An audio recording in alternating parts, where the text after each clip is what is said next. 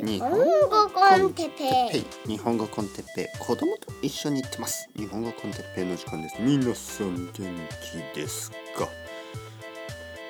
えー、今日は極端に考えすぎないことについて。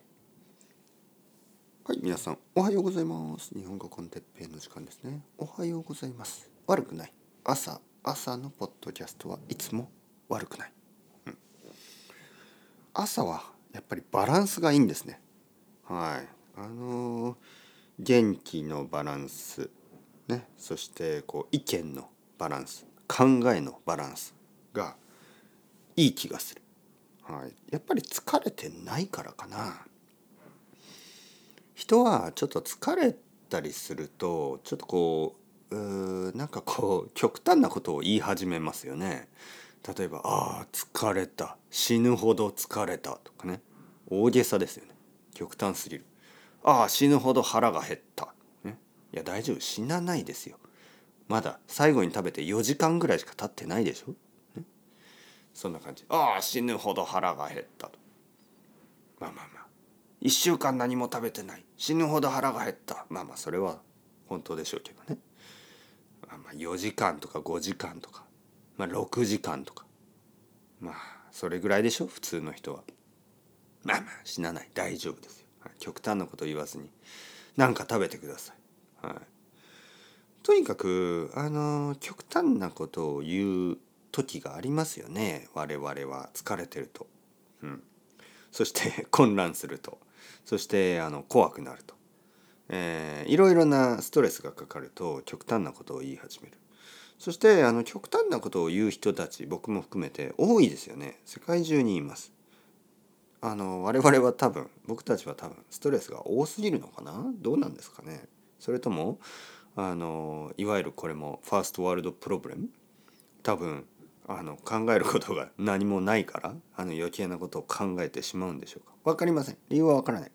まあ、だけどあの極端なことばっかりを言ってると結局何もあのやる意味とかあのなくなってしまうんですよ。という話を今日はしたいと思います。えー、例えばですねあの、まあ、僕には子供がいますけどまあ7歳ぐらいでしょ？7歳8歳ぐらいで他の子たちもねいろいろな子たちが、まあ、みんな習い事をしてるんですよね。例えば野球とか例えばサッカーとか、えー、まあ僕の子供はえスイミング。あの水泳とか。あの、えー、将棋とかね。そういうのをやっている。例えばですよ大人の僕がね僕ね。僕がもし今スイミングを始める、ね、水泳を始める。何のためだと思いますか？皆さん。僕は何のためにあの水泳をやると思いますか？まあやらないけどね。もしやってるとしたらもし僕が水泳を今から始めるとしたら何のためだと思いますか？もちろん、まあ、健康のためとかあとはなんか気持ちがいいからとかそういうことでしょ？はい。まさかまさかプロになるためとは思わないでしょ？まさかまさか。ありえない。ね、なぜですか？なぜありえない？まあ年齢的なものもあるでしょうね。まあ42歳になってプロのスイマーになった人はいないですよね。えー、だからありえないっていうふうに考えるでしょ。ありえないということは結構気が楽ですよね。気が楽。そこまで頑張んなくていい。まあ自分が好きなあの範囲で、ね、好きなレベルで気持ちがいいぐらいの感じでやればいいってことでしょ？はい。えー、じゃああの子供の場合はどうかっていうとやっぱり子供は未来がある。子供は未来がありすぎる。子供はあのまあポテンシャルの塊みたいなものでしょ？これからどうなるかわからない。ね。えー、だからみんな期待してしまいますよね。自分の子供が野球選手になるんじゃないのか？とかサッカー選手になるんじゃないのか？ね？えー、オリンピックで金メダルを取るあの水泳選手になるんじゃないのか？とか将棋の世界チャンピオンまあまあ日本チャンピオンになるんじゃないのか？とかやっぱりいろいろ期待しますよね。いろいろ想像しますよね。でまあ現実はというとですね現実は多分例えばまあ日本中の、えーまあ、野球をしている少年少女。まあまあ日本にはプロフェッショナルは少年しかないですから野球をやっている男の子たちのじゃあ何パーセントがプロになりますか？そしてそのプロの中でもプロの中のプロね。いわゆる一軍ってやつですね。そのレギュラーレギュラーメンバーになれますか？そしてアメリカで大谷翔平みたいに知ってますか？大谷翔平。大谷翔平はアメリカでプレーしてますよね。メジャーリーグ。じゃあその何万人？もっとかな？何十万人？何十万人はいないか。いや何十万人ぐらいいますかね。いますよね。野球だから。まあ、とにかくたくさんの子供たちが何かをやっていてその中のじゃあ何パーセントがあの夢そのみんながねこう期待しているレベルまでいけますかというとまあまあ少なくとも1%もいないんですよ。まあ分かりやすく言えば分かりやすく言えば99%の人たちはそんなレベルにならないでしょ。じゃあ99%の人たちは意味がないですか？そのそれをやる意味がないですかといえばそんなことはないんです。やっていいんですよ。なぜ？なぜですか？だって僕と同じでしょ？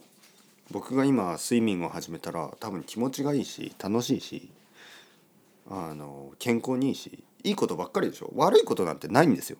僕がスイミングをね今始める悪いことなんてないんです。全然。一つもないと思う。だから本当はそれぐらいの気持ちであのいろいろなことをやったり勉強したりすればいいんじゃないの？って思うんですよね。例えばあの言語。言語の勉強ね。今皆さんは日本語を勉強してる。で最近あのチャット GPT とか出てきたでしょ？でこういう質問がありますよね。先生もう僕たちは外国語を勉強する必要がないんじゃないですか？出た出たこの考え方。僕はそう思います。出た出たよこの考え方。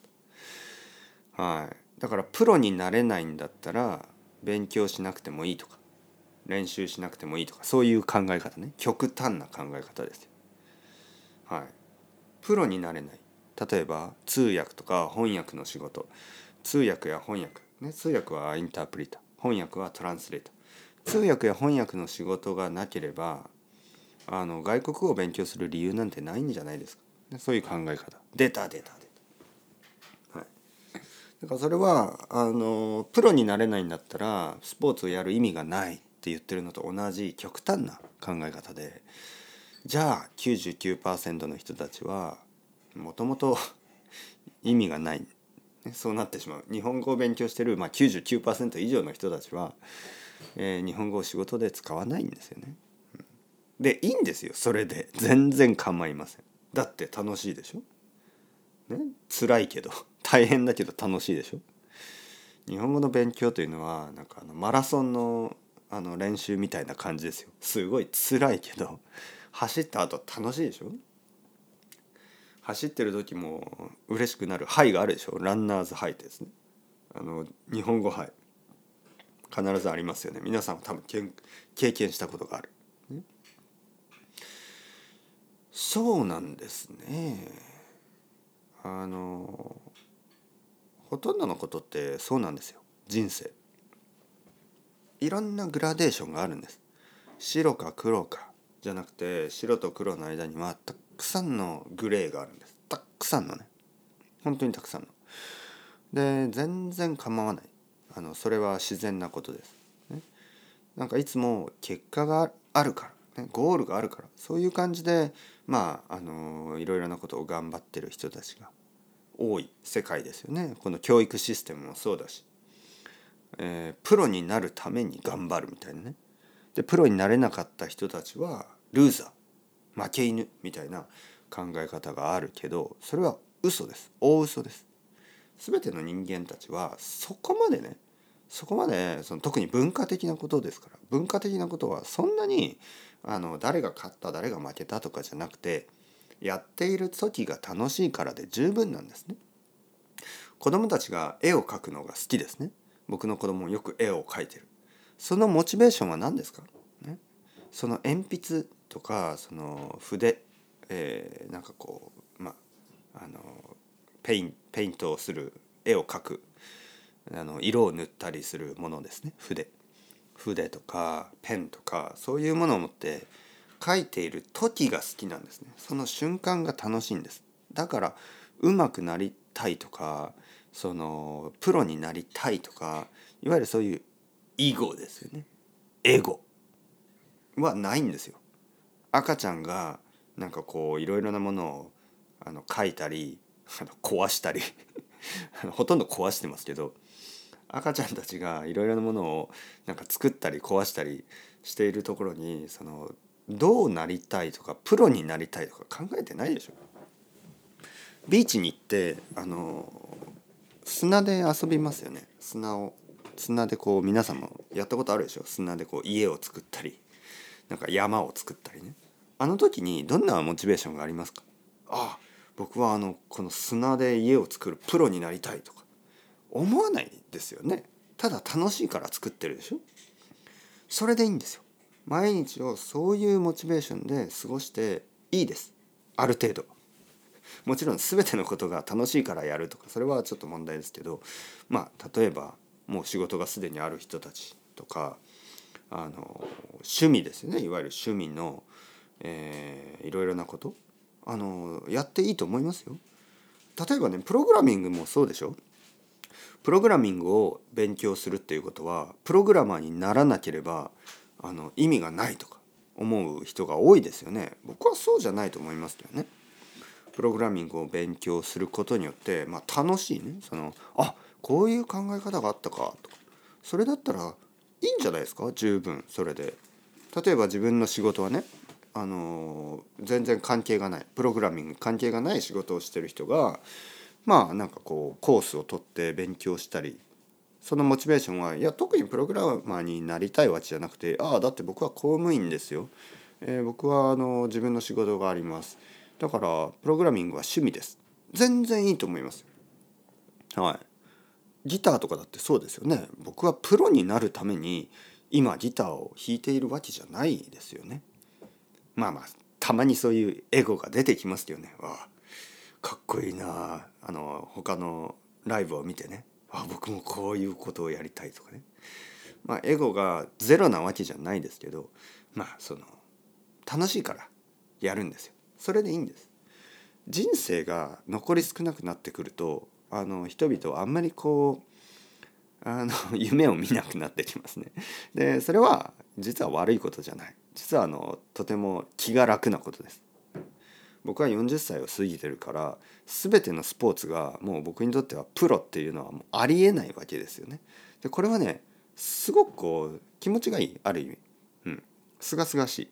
あ僕はもうあのプロの野球選手になるとかは絶対にありえないんだなと思うと野球やりたくなります、はい、子供の時っていうのはちょっとそのいろいろな可能性が結構疲れましたよね親とか周りの人たちも、ね、例えば僕が、うん、あの時なんかな。例えば漫画を描いてたら、えー、僕の両親はね「お漫画家になるか!」みたいなね、はい、例えば僕がちょっとこう小説を書いたら「えプロになるの?」とか。えー、僕が例えばバンドをやっていたら「お前はバンドをやあのバンドで何？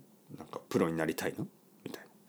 まあそういうなんていうかな。可能性があるんですよ。で可能性があるっていうことはちょっと疲れるんですね。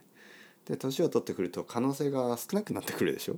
それはすがすがしい何ともこう いい気持ちか。ね、実は若い人たちもあのそれぐらい あの気楽に考えてほしいですよね。気楽にいろいろ始めて別にプロになることだけがねあの人生じゃないから別にその特に言語を勉強する時に通訳になる翻訳になるそそんなつもりがなくても日本語を勉強して全然構いませんね。はい、というわけであんまりそのこの言語が使えるとか使えないとか仕事があるとかないとか、まあ、そういうことだけじゃなくてまあなんていうかないろいろな目的があっていいと思いますね。もちろんプロになりたいっていう目的があある人はそれはそれで全く問題ないです。それは素晴らしいこと。だけどプロになりなるとかいう目的がない人でもそれはそれで素晴らしいこと。全てには全てのものにはあのたくさんのグラデーションがあっていいと思います。というわけでそれでは ciao ciao hasta luego またねまたねまたね。